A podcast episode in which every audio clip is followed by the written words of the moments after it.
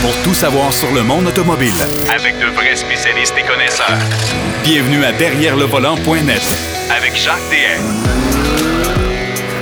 Je vous souhaite la bienvenue. J'espère que vous avez passé une belle semaine. Encore une fois, bienvenue à l'émission Derrière le volant. J'espère que vous, euh, vous êtes assidus à toutes les semaines. Je suis convaincu pour nous écouter. Cette semaine, on a beaucoup de matériel. Marc Bouchard va nous parler de la Polestar 1 qui a eu à l'essai. Il va nous parler également du Kia Seltos. Euh, Il y a euh, Daniel, euh, qui est notre spécialiste ProLab, qui sera là aussi avec nous dans le deuxième bloc. On va parler d'anti-rouille parce que si vous avez trouvé l'été magnifique, ben, je peux vous dire une chose, c'est qu'on aura un automne et encore un hiver. Même si on ne l'annonce pas pour l'instant, je vous le conjure, on va en avoir une. Donc, vaut mieux prendre nos précautions. Mais d'entrée de jeu, Denis Duquet est avec nous pour euh, nous parler de plusieurs sujets, euh, dont la circulation dense dans les grands centres. Salut, Denis.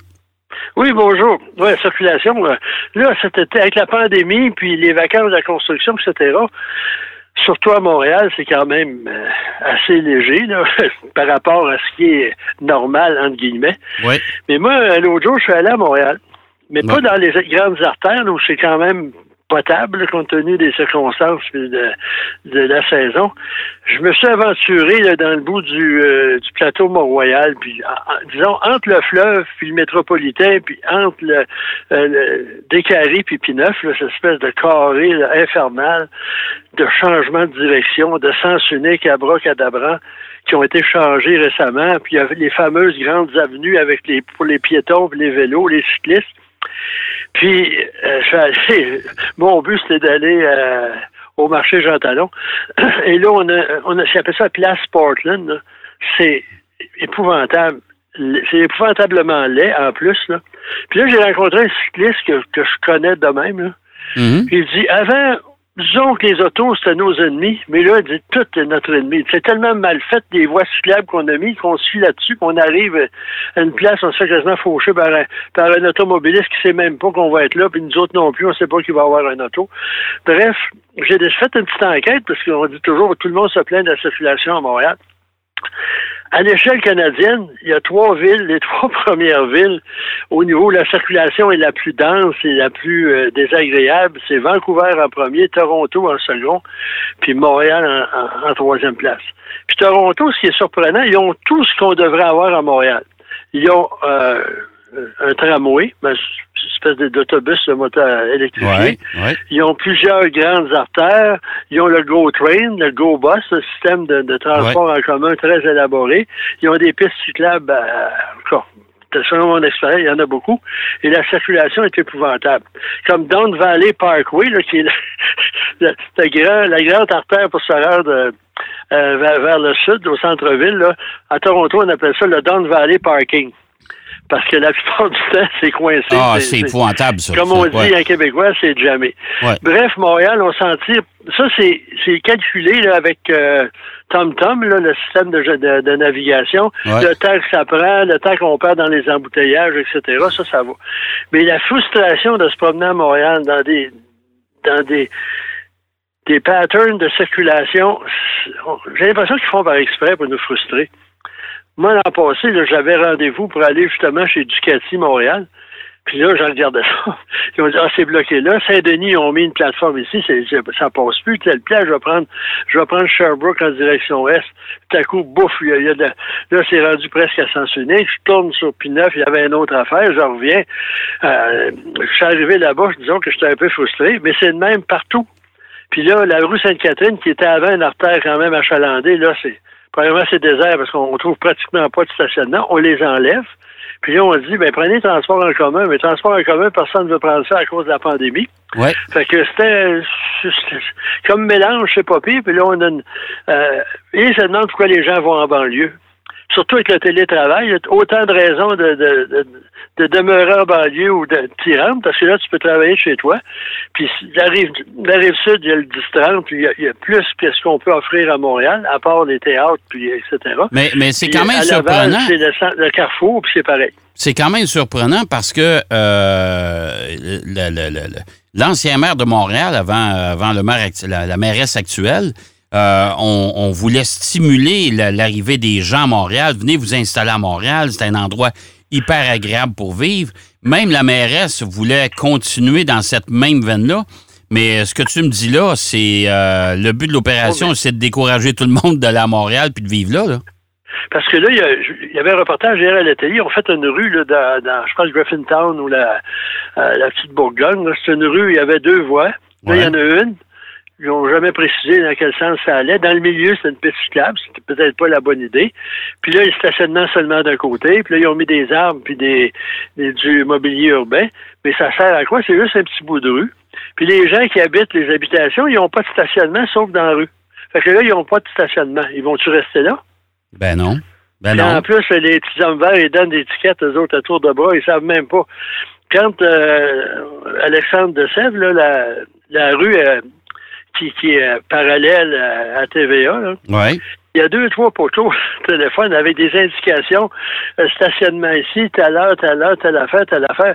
Puis euh, je demandais, puis en plus, il y a des affiches pour les résidents locaux. Je demandais à un de ces hommes-là, là, les- M. Parcomène, j'ai dit ça, ça sert à quoi? Je ne sais pas. Il dit, moi, je prends pas de chance, je mets des étiquettes partout. Beau raisonnement. Puis il dit, si on le fait pas, on se fait donner de- On se, On se fait réprimander. Oui. Hum? Bon, réprimander. Ouais. Fait que là, ils disent, on prend pas de chance, sinon on en met. C'est comme l'hiver, quand la, on pas la charrue passe, puis là, il y a un rebord, puis là, on, on s'éloigne du trottoir, puis les gens stationnent là, à côté. De, il dit, ben là, faut mesurer. Il y en a qui mesurent la distance. Si c'est trop loin du trottoir, on leur donne un- un- une contravention. Ils ne peuvent pas faire autrement, là, il y a de la neige. Ah, mon. Bref, parce que Ok. Montréal, là, c'est vraiment pas agréable. Puis on, se- on se demande pas qu'on n'accuse pas les banlieusards de vouloir rester dans leur petit paradis, parce que puis même ici, là, moi j'habite sur la rive sud, puis la rue, la rue, la route 116, là, en 1980, là, pff, c'était un boulevard, il n'y avait pas de circulation pour aujourd'hui. C'est par choc à par choc à partir de 3 heures en direction de Belleuil, puis euh, Saint-Hilaire. Et, Ouais. Puis euh, l'autoroute 20, c'est pareil. Donc, euh, c'est pas, pas mieux, mais au moins, il y a une certaine logique euh, qu'on n'a pas à Montréal, d'après mon expérience. OK. Puis, euh, je vais essayer d'éviter la ville. là. Plusieurs fois, je voudrais y aller, puis dire, ah non, je peux pas y aller. Puis, les transports en commun, si vous habitez Belleuil, vous prenez le transport en commun. Le train de banlieue qui est excellent, mais il y a des heures seulement le matin. Si vous voulez aller faire un petit tour à Montréal, ben, il faut que vous preniez le train de 8 heures, puis revenez avec celui de, de 17 heures. Vous avez le temps de magasiner. Ouais, ouais. Puis euh, ou vous prenez l'autobus quand ça passe, puis là, vous prenez le métro, puis après ça, c'est tout euh, c'est toute une aventure. Bref, euh, on va euh, On va, on va à autre éviter, chose. on va, on va, on va éviter, on va éviter d'aller à Montréal, puis on va euh, continuer à encourager le télétravail. Oui, euh, bon. Puis même si vous avez un chien à Montréal, c'est compliqué. Il faut qu'il soit gros, il y a une muselière, il faut qu'il soit micro-pucé, il y a 50 trucs. Mais la compagnie Subaru aux États-Unis, Ouais. euh, depuis 2008, a une campagne euh, euh, en faveur de l'adoption de chiens de, de, de SPCA, là, ouais. le centre de- Mhm. Puis ils ont dépensé à date 26 millions Et pour monsieur, euh, ça. Puis à chaque salon automobile, il y a, il y a, euh, à leur kiosque, il y a une nouvelle voiture, mais là, il y a un petit enclos avec des chiens que- qui viennent de refuge pour que les gens les adoptent. Puis il y a deux ans, à Chicago, il y avait une dizaine de chiens. Puis là, il y avait des madames qui étaient là. Puis là, euh, puis c'est pendant la journée de presse en plus. Je pense pas que beaucoup de journalistes voulaient adopter un chien, mais c'était pour montrer là, leur programme. OK. Il y a des chiens qui s'entendaient pas. La bagarre a pris. Il y a une bagarre canine. Ça jappait, ça grondait. Puis les madames essayaient de faire le tour. Mais avec la pandémie, il y a beaucoup de gens qui se sont procurés un chien. Ouais. L'isolement, etc. Et apparemment, ça n'a pas été là qu'ils se sont dit qu'une fois qu'on va être de retour au calme ou à la normale, ils vont aller retourner ces chiens-là. Mais apparemment, c'est, pas ça. Mais ça prend, quand on les, on, on amène ces chiens en auto, Oui. euh, les choix, c'est plus compliqué. Et il y a certaines précautions à suivre parce que si, d'abord, le chien, si possible, si vous avez un VUS, vous pouvez l'installer à l'arrière. Oui. Mais il se vend des, des, des, des, des- toiles protectrices pour pas que le chien salisse votre véhicule ou qu'il y ait du poil partout. Ouais, ça, ça se vend. J'en ai Euh, une, moi, pour mon, mon, mon grand danois, là. C'est ça. Euh, tu, tu mets ça sur le siège en arrière, ça couvre le dossier, l'assise du siège, et ça remonte même jusque le, sur les dossiers des ça. sièges avant. Ça fait comme un hamac. Là. Ouais, ouais. Euh, WeatherTech, entre autres, en vend. Autres, ils vendent curieusement, là, ils vendent des tapis pour les autos puis des accessoires. Puis ils vendent aussi des bols alimentaires pour les chiens, Ouais. plus ces, ces fameuses toiles-là. Puis ça, c'est fortement recommandé parce que moi, il m'est déjà arrivé, là, euh, j'avais un auto, puis euh, j'ai ouvert la porte, puis euh, il y a des chiens qui ont embarqué dans l'auto avec ses grosses pattes, puis ça m'a pris, je sais pas combien de soirée au complet pour essayer d'enlever, ces- je sais pas qu'est-ce qu'il y avait dans la, la poussière là, qui était par terre, mais euh, j'en ai moi aussi pour l'auto, là, on met une toile, puis ça protège. Ouais. Mais aussi, il y a une chose qui est de plus en plus populaire et fortement recommandée, c'est un, un harnais pour un harnais de sécurité pour le chien comme pour les humains, mais destiné Ouais. chiens. Ouais. Parce que si vous avez un accident, même assez mineur, si vous avez un chien qui n'est pas attaché à l'arrière, vous allez le recevoir dans le dos. Ouais. Vous ou votre, votre passager, s'il y en a un. Et un chien de 50 livres qui fait un vol plané pour atterrir sur des passagers avant, ça a des conséquences désastreuses pour Ouais. les humains puis pour le canin. Tout à fait. Donc- surtout, surtout dans mon cas avec mon gros chien de 150 Bon. livres. Ouais, ça, c'est mieux. Ouais, ça, c'est. Tu peux aller voir dans les, les, les établissements chevalins, peut-être, Oui, harnais. Ça, Mais il y, a- grosseur. mais il y a aussi, Denis, les, les, moi j'ai vu ça souvent, euh, l'espèce de, de, de, de grillage qu'on met à Ouais, il y a un l'arrière de la banquette qui- arrière. Ouais, ça aussi. Euh, J'allais en parler. C'est un grillage qu'on peut avoir euh, directement derrière les sièges avant. Ou aussi, si vous avez un VUS, là, directement avant la banquette arrière. Fait que là, le chien, il peut se. Si jamais il y a, un accident, il va rester à, sa place. Puis aussi, une des. Volvo avait a fait beaucoup de, de, de recherches là-dessus. Puis je sais pas si c'est disponible au Canada, mais je sais que leur modèle de familial puis de VUS, ils ont des, des cages là. euh, puis on met, ça c'est le meilleur moyen. Le chien, parce que les animaux, euh, ça a de la mémoire millénaire, ils habitaient dans les cavernes avant. Puis si vous avez un chien qui est anxieux puis inquiet, ou, vous le mettez dans une cage. Puis là, si c'est une cage en, en grillage, vous mettez une, une couverte par-dessus, puis ça, il se sent rassuré, là, il est dans son monde. Ouais. Puis euh, beaucoup de gens, là, comme les chasseurs qui ont trois, quatre chiens, là, ils ont souvent des, des, des camionnettes, puis là, ils ont trois, quatre cages, puis les chiens embarquent là-dedans, puis ferment la porte, puis il n'y a pas de problème. La chose à ne pas faire absolument, c'est de mettre son chien dans la boîte de son camion, puis de partir. Moi, j'ai vu à Santa Barbara, là, il y avait un berger allemand qui n'était pas attaché en arrière, puis il a vu un auto passer avec un petit chien qui avait la tête sortie par, par la fenêtre. Le allemand a eu la réaction de sauter après le chien, mais il a atterri sur la sur la chaussée, puis en tout cas, c'était désastreux. Oh, ouais, je comprends. Euh, euh, L'autre affaire aussi à éviter, puis ça, je vois ça de temps en temps, puis toi aussi, t'en as vu, les gens là, qui conduisent avec leurs chiens sur leurs leurs genoux, là. Ouais, c'est ça. je je m'en allais à ça, c'est dangereux. Ouais. Parce que même si c'est un petit chien, là, il peut se déplacer puis aller se placer de- de- euh, par terre dans vos pieds. Puis c'est c'est une distraction. Il peut empêcher le volant de tourner. C'est absolument à proscrire. Puis une dernière chose, euh, euh, si vous avez un chien moindrement gros puis il est pas capable de sauter dans la voiture, là, euh, surtout pour les VUS là, puis les familiales, euh, prendre un chien de 70 livres dans vos bras, c'est pas donné à tout le monde. Là. Surtout que le chien ne laisse pas faire parfois. Mais il se vend des rampes aussi pour, pour les. Ça va de 75 à 200 selon. Il y en a qui sont extensibles, il y en a qui sont doubles, etc. Euh, puis à ce moment-là, ben, le chien, il monte tranquillement, puis euh, c'est pas dangereux pour lui, puis c'est encore moins pour le, le dos du propriétaire ou de la propriétaire de manipuler un gros chien. Ouais, tout à fait. Ça fait que c'est toutes ces petites précautions-là. Puis finalement, quand il fait très chaud, on ne laisse jamais un animal dans une auto euh, au soleil parce que la température peut monter là à, à- je, ben, je sais pas en Celsius, mais en Fahrenheit, ça monte à 130, 135 degrés de 10 minutes. Hey. Puis en plus, le- euh, un chien ne, ne transpire pas, il transpire par la langue. Ouais. Puis s'il n'y a pas d'eau pour euh, s'abreuver, ben là, il, il va mourir de déshydratation assez vite là, parce qu'il va tellement évacuer la chaleur par sa langue qu'il va devenir déshydraté. Alors, il faut laisser des fenêtres entrouvertes. Puis, euh, écoutez, garde, euh, c'est pas bien Puis compliqué. le meilleur, c'est de le... Puis même, il y a bien des Le meilleur, c'est de le laisser à la maison, hein? Ouais, c'est s'entend? ça, mais il y a beaucoup d'établissements qui ont des ils ont des euh, des ports d'a- des points d'attache aussi pour le chien. Là. Oui, oui. Ça dépend. Il y a des chiens qui n'aiment pas ça. Puis en plus, pour habituer votre chien à, à aller en auto, là, le meilleur, c'est de le prendre très jeune, de l'habituer tranquillement. Parce qu'il y a des chiens qui adorent aller en auto. Moi, j'ai deux chiens.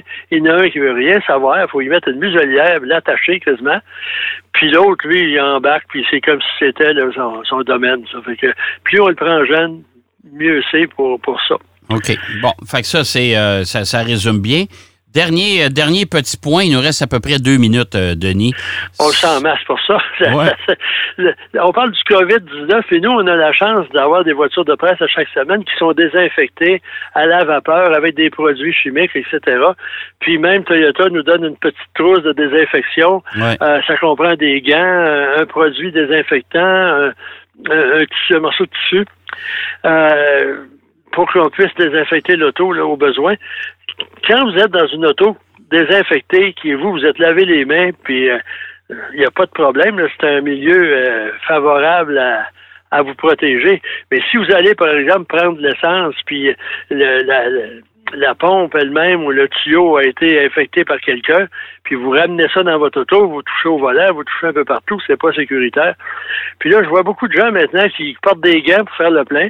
Il y en a qui mettent un masque. Ouais. Puis ensuite, si on appuie là, sur le, le truc pour euh, le, le NIP là, de votre euh, carte de crédit ou carte de débit, ben peut-être mieux de prendre, euh, il, il donne, il y a toujours des, des, des- du papier là, pour essuyer là, le, Oui, en euh, cas de la voiture, etc. ouais. On peut prendre ça, puis toucher avec ça, puis prendre la, la poignée avec ça, ça va vous protéger. Ouais. Puis si vous êtes deux, trois dans une auto, ben de grâce, que des, des inconnus, je parle pas de votre famille, que vous habitez ensemble, ben vous portez des masques. Moi, l'autre fois, il y a quelqu'un là, qui m'a. On était deux dans l'auto, puis on a arrêté le, une station-service, puis le gars, lui, était là, cigarette au bec, en train de faire le plein. C'est déjà un- une bonne annonce. Ouais. Puis rien nous autres, les momos avec vos masques, faut que vous vous lavez les mains, puis il m'a appelé, ça, ça fait un mois, il m'a appelé la semaine dernière pour me dire qu'il sortait de l'hôpital pour s'excuser de nous avoir traité de toutes sortes tous les noms. Il je pensais pas que c'était grave de même, il dit, j'étais malade en terre. Donc, Bon, c'est une précaution, mais ouais. l'auto, c'est si on prend ces précautions, c'est un, endroit là, très sécuritaire. Oui, tout à fait. Hey, merci, mon cher Denis. Et puis, euh, je te souhaite une belle semaine. Puis, euh, évidemment. là, je m'en vais désinfecter mon auto avant de partir. Bon, ben, excellent, excellent. On s'en reparle la semaine prochaine. Salut, Denis. À la semaine prochaine, tout le monde. Alors, Denis Duquet qui nous parlait de la circulation euh, pénible dans les grands centres du Canada, bien sûr, mais on a parlé également du COVID, on a parlé du transport des animaux. On va aller faire une pause et au retour de la pause, on parle d'antirouille en préparation de l'automne à venir. Derrière le volant. De retour après la pause. Pour plus de contenu automobile, Derrière le volant.net.